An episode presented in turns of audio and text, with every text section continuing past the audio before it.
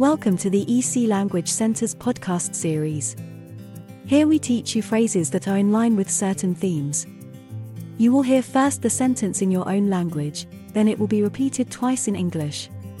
This gives you a chance to repeat the phrase and have a bit of practice. There are 10 phrases in each episode. Aquí tienes 10 frases habituales en una peluquería. Here are 10 common phrases you might use at a hair salon. Quiero cortarme el pelo, por favor. I'd like to trim my hair, please. I'd like to trim my hair, please. Quiero un tono más claro. I want to go a shade lighter. I want to go a shade lighter.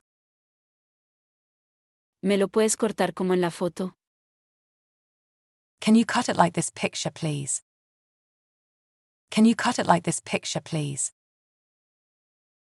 ¿Me lo puedes aclarar un poco? Can you thin it out a bit? Can you thin it out a bit? Mi pelo tiende a encresparse. My hair tends to get frizzy. My hair tends to get frizzy. Tengo el cuero cabelludo sensible. I have a sensitive scalp.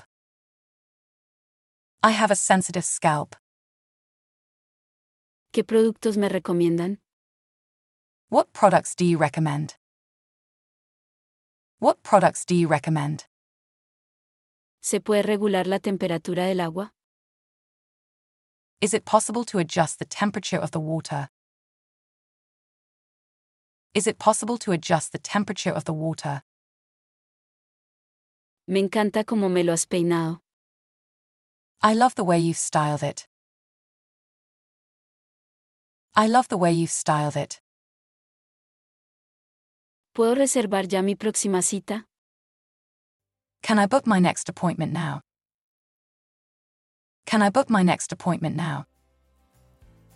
If you have enjoyed this podcast, please follow us to hear more in the series. Visit www.ecenglish.com for a list of our courses.